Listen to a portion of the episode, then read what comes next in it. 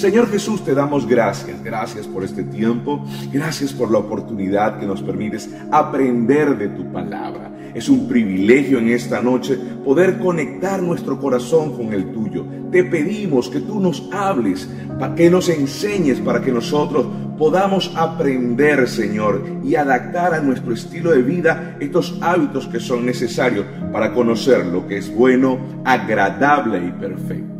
Gracias por este tiempo en el nombre de Jesús. Amén y amén. Bien, hace semanas, miércoles, estamos llevando una serie que se llama Hábitos Cristianos. Comenzamos hablando sobre la oración, ¿sí? La semana pasada, pues estuvimos un tiempo de administración precioso, pero hoy vamos a continuar hablando sobre su palabra. Es el tema del día de hoy. Hoy más que dar una clase sobre lo que es la Biblia y cómo está compuesta, quiero hoy compartir con ustedes cómo podemos nosotros adaptar, ¿verdad?, la palabra de Dios a nuestro día a día. Cómo podemos nosotros aprender de ella para poder aplicarla, ¿sí? Ahora, importante que necesitamos saber esto. Somos hijos del Señor. Aquellos que han aceptado a Jesús, dice la palabra de Dios en Juan, que somos ahora sus hijos, ¿sí? Y algo que deseamos ser es más que ser seguidores, es ser discípulos de Jesús. En Mateo 28 él habla eso. Así que quiero hoy recordarles, ¿verdad?, que como discípulos de Jesús, la palabra cristiano significa, significa imitadores de Cristo.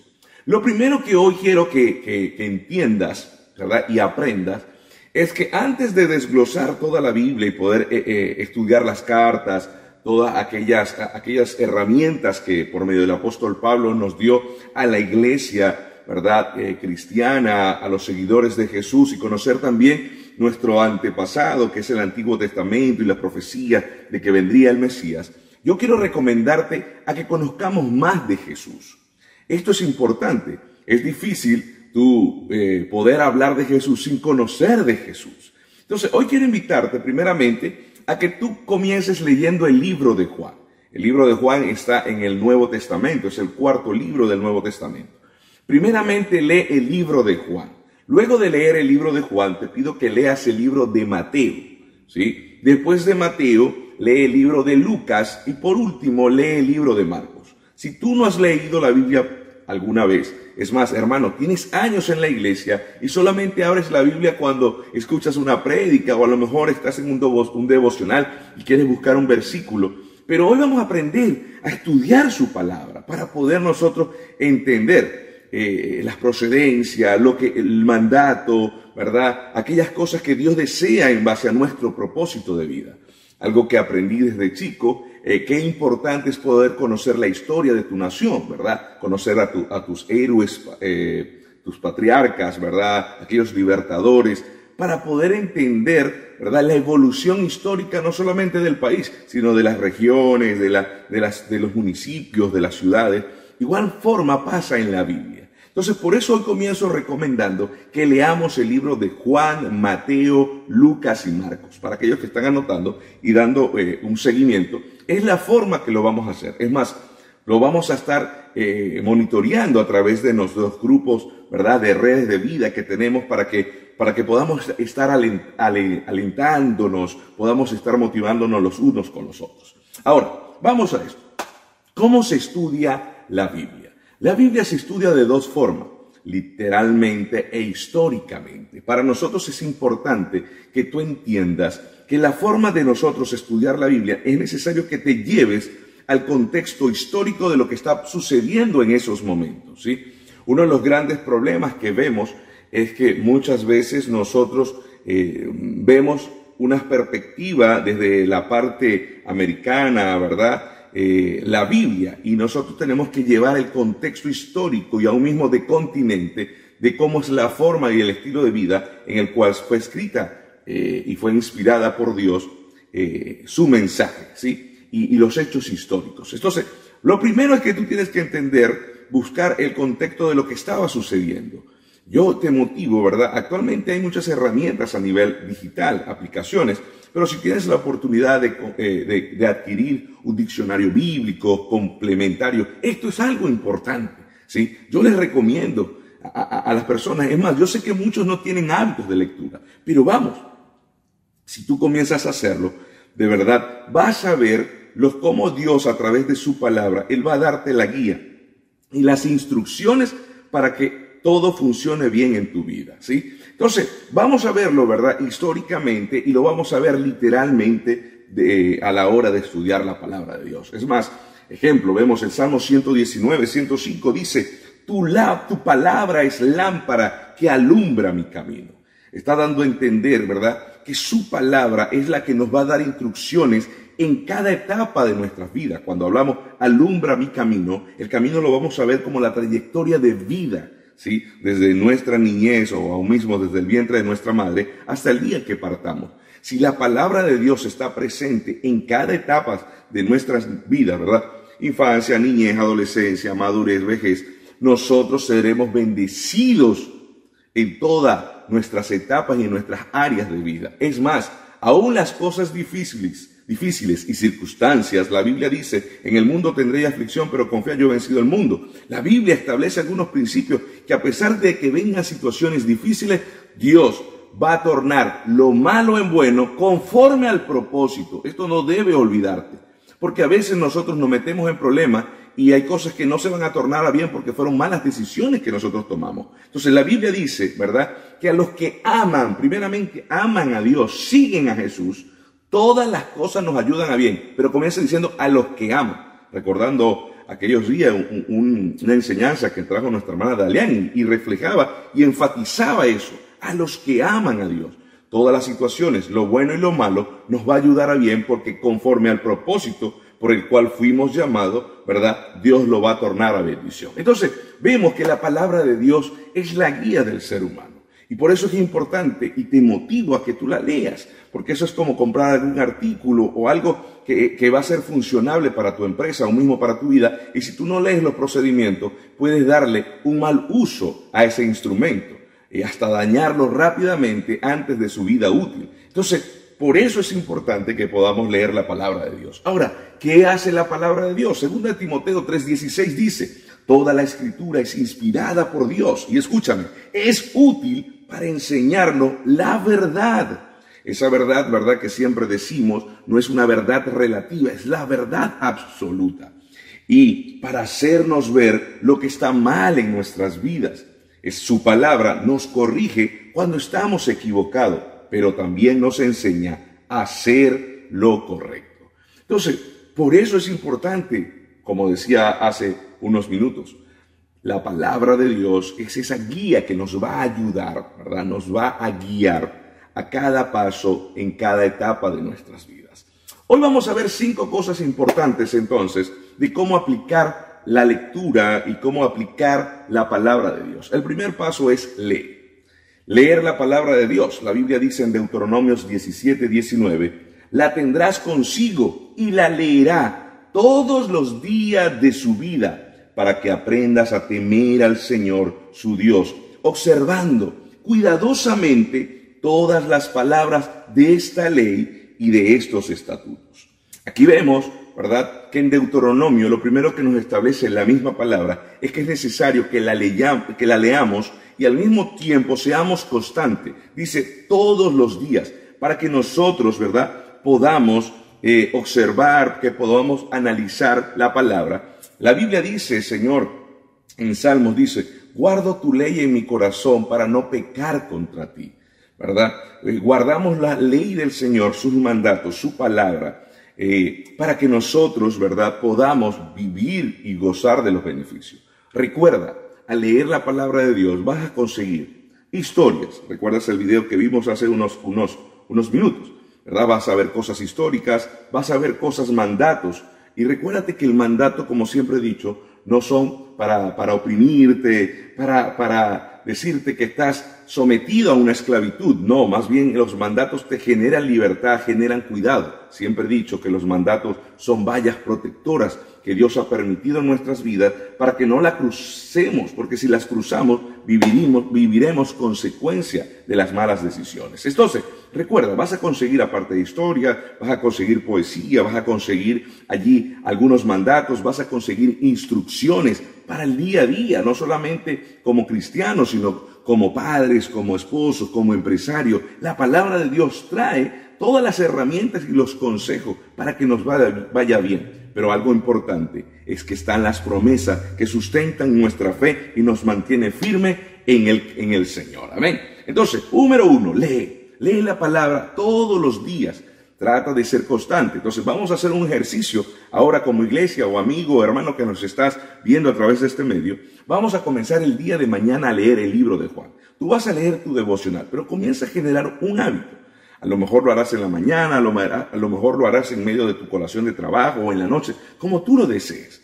Pero trata de comenzar a leer, ¿sí? Y a, a conocer más de Jesús. Vamos a estar preguntando algunas cosas ¿verdad? y a lo mejor estaremos obsequiando también a, otros detalles. Entonces, primeramente lee. Lo segundo, escudriña. La Biblia dice en Juan 5:39, escudriña las escrituras, porque a vosotros os parece que en ella tenéis la vida eterna, y ellas son las que dan testimonio de mí, dijo Jesús. Escudriñar significa indagar, no quedarte solamente con lo que tú estás viendo, ¿sí? Eh, o solamente lo que estás escuchando también, porque vemos a través de pantalla o, escuchamos, sino que vayas a indagar mucho más allá la parte histórica, el contexto de lo que está sucediendo en ese momento. ¿sí? Recuérdate por un momento en las tablas de, de, la Torá, ¿verdad? Y eso lo vamos a explicar, y, y de los mandamientos, hay un mandato que decía no matarás. Sin embargo, había una mujer que había sido eh, capturada en un acto sexual, ¿sí? Y los fariseos llegaron y la atraparon y según sus tradiciones o sus leyes, ¿verdad? Toda persona que era conseguida de esa forma era apedreada. Así que estos hombres quisieron poner a prueba a Jesús para ver si él iba a violentar y matar a esta mujer, dar la orden. Y, qué bonito es poder escudriñar el contexto y que tú entiendas el porqué de lo que estaba pasando en ese momento. Porque aunque las leyes decían esto, eh, eh, judías, ¿verdad? En las leyes judías, eh, Jesús llegó y, me encanta siempre decir eso, Jesús estaba ahí en la arena con sus dedos, yo me imagino su rostro sin mirar a los fariseos y le dijo, bueno, el que esté libre de pecado, que lance la primera piedra. ¿Sabe? Todos esos hombres que llevaron a esa mujer, eran también pecadores. Algo importante que tú debes entender, que no existe pequeño, pecado pequeño o grande. Tú mientes y asesinas para Dios es pecado los dos igual. Y por eso Jesús en ese momento dijo, el que esté libre de pecado, ¿verdad? Que lance la primera piedra. Dice la Biblia que fueron poco a poco retirándose y no quedó nadie. ¿Te das cuenta? Al conocer el contexto de la historia, las normas, eh, al escudriñar un poco más, nos damos cuenta de, lo que estaba sucediendo en ese contexto, en esa enseñanza de la Biblia. Pero hay algo maravilloso que aquí también Dios establece. Jesús eh, eh, nos enseña un principio, es que Dios no comparte y, no ama el pecado, pero ama al pecador. Y Él desea mandarle un mensaje al pecador para que deje de vivir en pecado. Y, recuerdas la historia, Jesús le dijo a esta mujer, has tenido tantos hombres y el que tienes es uno más, ¿sí? Y, pero él le dijo esto, vete, ¿verdad? Has sido librada de la muerte, vete, pero deja de pecar, ordena tu vida. Jesús le quiso decir, cásate y vive con el que estás. No vivas más en condiciones de fornicación, no vivas más en orden, ejemplo, en otra situación, de adulterio, sino ordena tu vida. Jesús algo que siempre va a hacer con nosotros. Y mira qué bonito es indagar la palabra de Dios, escudriñarla. Primeramente Dios nos va a dar una segunda oportunidad. Pero esa segunda oportunidad está entre esta y esta. Hay un mensaje que Dios va a dar a tu vida y decirte, deja de vivir lo que estás haciendo, porque esto te llevará a la consecuencia, a la muerte. Hoy Dios te da una nueva oportunidad, ¿verdad? Él desea que te arrepientes. ¿Qué es arrepentimiento? Abandonar lo que estás haciendo comenzar a hacer las cosas conforme a lo que establece su palabra. Amén. Entonces, te das cuenta qué importante es poder escudriñar la palabra. Entonces, primeramente lee. Segundo, en esa lectura escudriña, indaga un poco más allá. Vamos, trata, porque te vas a apasionar cada vez más cuando busques y escudriñes. Pero tercero, medita. La palabra de Dios dice en el Salmo 1, capítulo 1, versículo 2, sino que la, en la ley de Jehová está su delicia y en su ley medita de día y de noche. El Salmo 119, 15 dice, meditaré en tus preceptos. En sus mandatos, y consideraré tus caminos, me deleitaré en tus estatutos y no olvidaré tu palabra.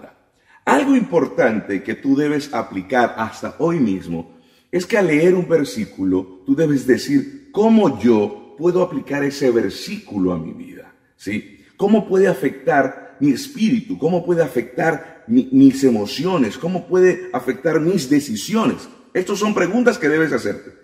Si este versículo está allí, ¿cómo puede afectar primeramente mi espíritu? Porque mientras que mi espíritu sea afectado por el Espíritu de Dios, o sea, conectado, las cosas van a comenzar a cambiar, porque recuerda que el Espíritu Santo de Dios es quien genera en nuestra vida conciencia, ¿sí? Así que, ¿cómo puede afectar en, nuestro, en mi espíritu? ¿Cómo puede afectar ahora en, en mis emociones, en mi sentimiento? ¿Cómo puede afectar ahora en mis decisiones para que en esa decisión, en la acción, me vaya bien? Ejemplo, la Biblia dice, hay momentos, situaciones difíciles, pero a veces sentimos que no podemos más adelante, pero leemos el libro, ¿verdad? El versículo que dice, todo lo puedo, escúchame, en Cristo, no dice todo lo puedo yo, dice lo puedo en Cristo que Él me fortalece.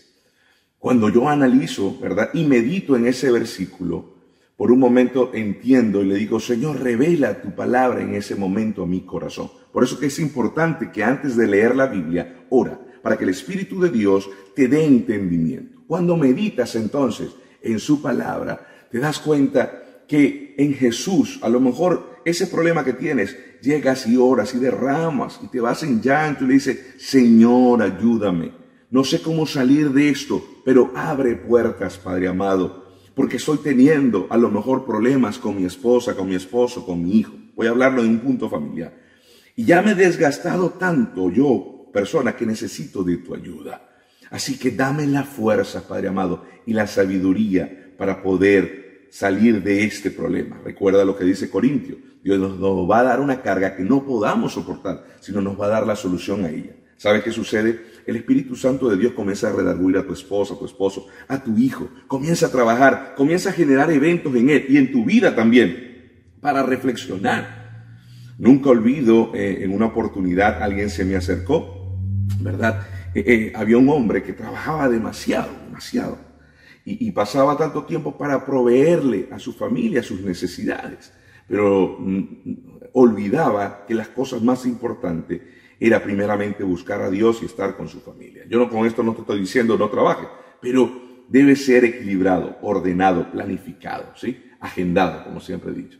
Entonces, un día eh, en nuestra iglesia no pastoreaba, sino que esto es una historia que fue relatada al, equipo cuando yo formaba parte del equipo de, mi pastor en ese momento. Él contaba que al ir al, al funeral, ¿verdad?, de una hermana, su esposo lloraba desconsoladamente. Y ahí al frente de la urna, cuando a medida que le iba bajando, él decía, perdí, los, perdí el tiempo de estar contigo, de poder tocar tus manos, de poder acariciar tu mejilla, de poderte llevar a los lugares donde te encantaba. Y ahora, ¿qué voy a hacer? No te valoré. Ese hombre cuando estaba allí, ¿verdad? Comenzó a, analizar su, su vida. ¿Sabes una cosa? Su esposa estaba orando porque este hombre estaba tan inundado en el trabajo que había descuidado aún mismo congregarse. Muchas veces también descuidaba a su hija y su esposo. Así que ese hombre en ese momento el Espíritu Santo de Dios tocó su corazón y cuando iba en camino, él le dijo a su esposa en el auto, necesito ordenar mi vida, necesito ayuda, solo no puedo, vamos a hablar con nuestros líderes. Y ellos hablaron con sus líderes y él comenzó a ser mentoreado y comenzó a ordenar su vida. Un matrimonio ahora que son de ejemplo y, también ahora capacitan a otras personas. ¿Te das cuenta? ¿Cómo un versículo puede llevarse, no importa lo que puedas estar pasando con tu esposa, con tu hijo? Dios te va a dar la fuerza y Dios va a abrir los caminos, los cielos, para tocar el corazón de esa persona y que todo al final sea un buen resultado. Pero ¿en quién fue la victoria? En Cristo Jesús. Todo lo puedo en Cristo porque Él nos fortalece. Entonces, medita en su palabra. Yo quiero pedirte, medita en la palabra del Señor. En momentos de necesidad, recuerda, Jehová es nuestro pastor y nada nos va a faltar. ¿Sabe lo que hace un pastor? Un pastor cuida a sus ovejas, la alimenta, la protege. ¿Sí? Y aun cuando vengan los lobos feroces, Él va a espantar y va a defender a su oveja. Así es nuestro Dios. ¿Ve? Entonces el meditar nos va a ayudar, ¿verdad? A conectarnos más con nuestro Señor Jesús. Lo cuarto es memoriza. Entonces recuerda, primeramente leemos su palabra. Al leer, escudriñamos y buscamos más de Él para poder entender el contexto. Tercero, ¿verdad? Medita en su palabra. El cuarto, memoriza. Sabes que es importante que tú memorices. Porque si tú, eh, si tú vas a un cajero y necesitas retirar algo, es importante que en tu memoria estén los cuatro dígitos. Si tú no te recuerdas de los cuatro dígitos, no podrás gozar ni sacar el dinero que necesitas. Así muchas veces pasa en nuestra vida espiritual. Si tú no recuerdas las promesas de Dios en tu corazón, cuando vengan las situaciones, el evento, no podrás sacar esa clave para gozar del beneficio del Señor, sino que te dejas abrumar por los problemas. No, confiesas ni declaras su palabra en tus labios, que eso te da ánimo, que eso te da aliento. Entonces es importante que tú recuerdes la palabra de Dios un cristiano debe recordar. Es más, la Biblia nos da un ejemplo. Jesús, ¿verdad? Confrontó al diablo por medio de su palabra. Dice que el diablo llegó y le dijo, bueno, si tú te rindes a mí. Y Jesús le dijo, hey, escrito está, solamente al Dios adorarás y a Él solo servirás. Jesús nos dio un ejemplo allí que para contrarrestar las acechanzas del enemigo, las, las dos dardos de Él en nuestra mente, debe ser a través de su palabra. Y la única forma de hacerlo es memorizando.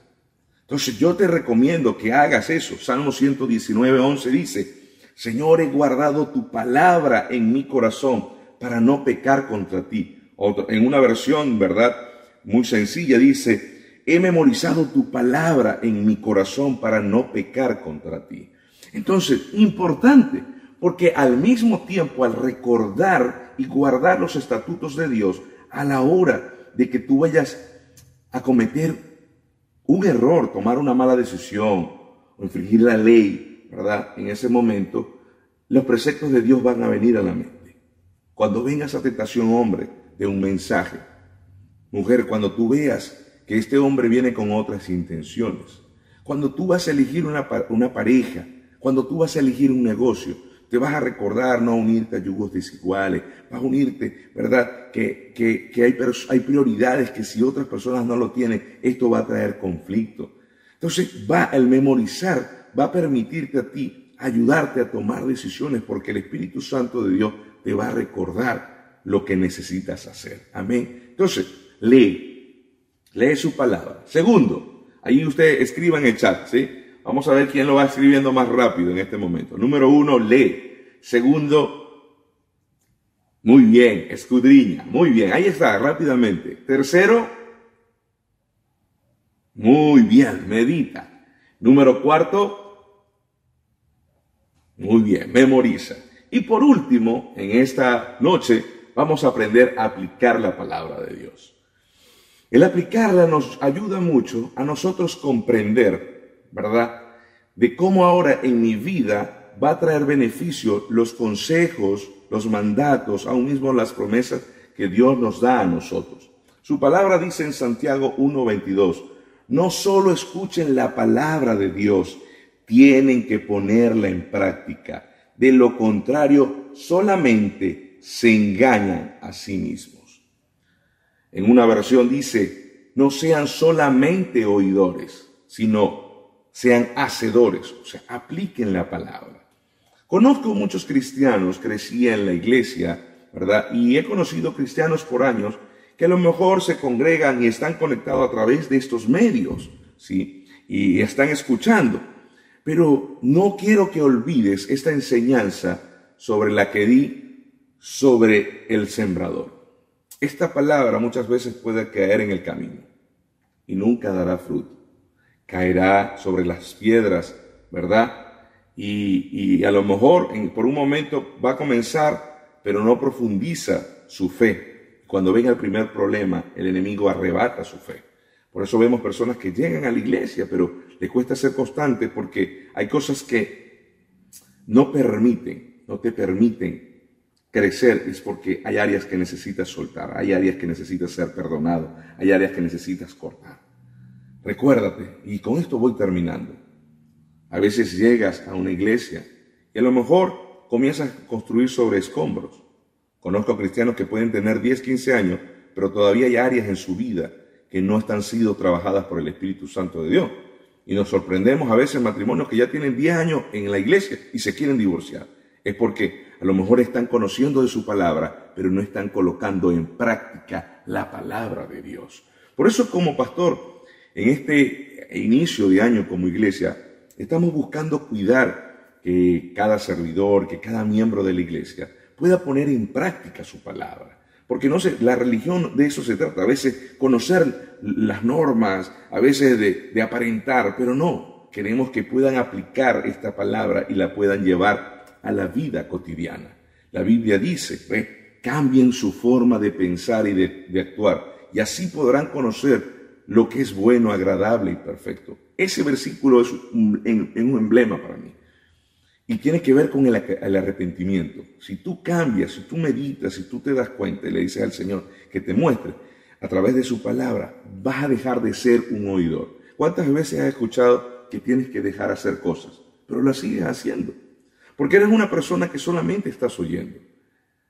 Y la idea es que Dios pueda trabajar en ti, en tu corazón y decir, Espíritu Santo, habla, enséñame a través de tu palabra, a través de mi pastor, a través de mi líder para yo poder crecer, Señor. Aunque a veces muchas cosas eh, por mi cultura familiar me pueda hasta molestar, pero es que Dios está queriendo el mejor beneficio para ti. No te des cuenta muy tarde, porque muchas veces los kilómetros son muy largos y el retornar también te va a llevar tiempo. Entonces aprovecha, deja de ser un oidor, aplica la palabra de Dios. Dile, Señor, enséñame, dame las fuerzas, Señor cuando tú comienzas a tener estos dos hábitos, orar y leer la palabra de Dios, así como lo hemos estudiado hoy, de seguro te va a ir bien. Vas a enamorarte más de Cristo, más te vas a parecer más a Jesús y vas a entender que no somos fanáticos, sino que todo lo que hacemos lo hacemos por amor, por agradecimiento a Él.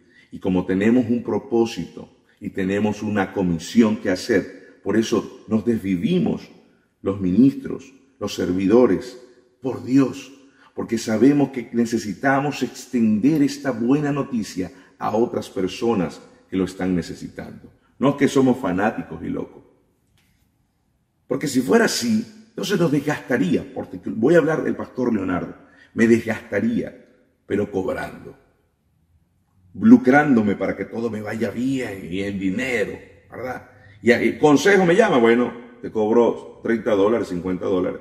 Porque, hey, ¿sabías tú que en el gremio profesional un consejo vale dinero? La gente no entiende el valor que tiene la palabra del Señor. No, Leonardo, la palabra del Señor. Entonces, por eso compartimos del pan que da vida espiritual. Y mientras que la vida espiritual está bien, va a estar viendo emocional tus emociones, tus decisiones y tu accionar. Entonces, por eso es importante en aprender estas dos cosas. Y por eso Dios puso en mi corazón hace unas semanas, genera esta serie. Porque aún mismo veo cristianos que aún no leen su palabra. Es más, analiza por esto. ¿Qué leíste hoy? ¿Qué recuerdas de lo que leíste hoy? ¿Mm? Hay muchos que me están diciendo sí, pero hay otros que no. Entonces date cuenta que si tú eres de esas que no recuerdas, aún mismo lo que leíste ayer, lo que dice Santiago, eres solamente un oidor, eres un seguidor, pero no eres un discípulo. Entonces, el ser cristiano es ser imitador de Jesús. Entonces, Jesús, entonces puede decir, ¿qué hizo Jesús en la tierra? Jesús hizo tres cosas, siempre lo enseño. Número uno, vino a traer la buena noticia. Entonces nosotros deberíamos compartir la buena noticia de Jesús. Segundo, ser instrumento de bendición con nuestros dones. Porque dice la Biblia, ¿verdad? que vino a darle libertad a los cautivos espirituales. La gente debemos entender que Satanás trabaja en el ámbito espiritual y trabaja en la mente. Y muchos han sido cautivos espiritualmente. Pero como somos embajadores del Señor al orar por ellos, ellos serán libres cuando ellos acepten a Jesús en su corazón. ¿Te das cuenta? Pero Jesús también vino a dar sanidad. Y dice la Biblia que mayores cosas haríamos nosotros. Es más, ¿recuerdas la historia? Dice la Biblia que Pedro caminaba y la sombra sanaba a los enfermos. La Biblia no relata eso de Jesús, porque Jesús dijo que mayores cosas, pero no es Pedro, es el Espíritu de Dios en Pedro. ¿Me estoy explicando? Eso lo hace en intimidad. Entonces, un cristiano, ¿verdad? Hace lo que hace Jesús. Entonces, hoy quiero llevarte a ese, a tener hábitos cristianos, hábitos de seguidores de Jesús, entendiendo que no lo haces por ser religioso, repito, lo haces por agradecimiento, por amor y porque Dios nos dio una responsabilidad antes del que Él venga, que otros puedan conocer de esta buena noticia. Amén. Así que termino con esto. Lee su palabra. Todos los días, como dice el Deuteronomio, escudriña, busca más de Él. Medita en ese versículo y cómo puedo aplicarlo, recuerda, a mi espíritu, a mis emociones, a mis decisiones. Después memoriza, porque es importante que al memorizarlo, cuando venga un evento, el Espíritu Santo de Dios va a traer a memoria esa palabra para que no caigas en la tentación, sino que huyas, que puedas declarar palabras, sus promesas, pero por último, aplícala en tu vida. Jesús lo dijo claro, por su fruto lo conoceré. De aquí en adelante, ya usted tiene el conocimiento. Nosotros veremos los frutos, veremos tus cambios, es porque has puesto en práctica, has aplicado este quinto principio. Así que cierra tus ojos y déjame orar. Señor Jesús, te doy gracias por este tiempo.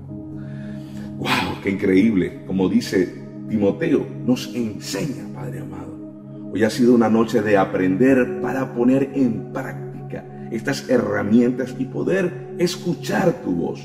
Una de las razones que nosotros escuchamos tu voz es cuando nosotros leemos tu palabra. Así que tu palabra es vida, tu palabra, Señor, es guía. Y te pido que hoy lo que hemos aprendido nos enseñes y nos des las fuerzas, porque muchos de los que estamos aquí no tenemos hábitos de leer. No, no hemos aprendido, a lo mejor no nos hemos enamorado, no nos enseñaron, Señor, a entender los contextos. Pero hoy, a partir de hoy, tu Espíritu va a ser mi guía. Ponga su mano en su corazón y dígale, Espíritu Santo de Dios, sé mi guía y enséñame cada vez más tu palabra y que yo pueda testificar de lo que tú estás haciendo en mi corazón, en mi vida, en mi familia. No quiero ser un oidor, quiero ser un hacedor de tu palabra. Gracias te damos. Muchas gracias, Señor, por este mensaje. Gracias por tu palabra, porque nos da vida. En el nombre de Jesús, amén y amén.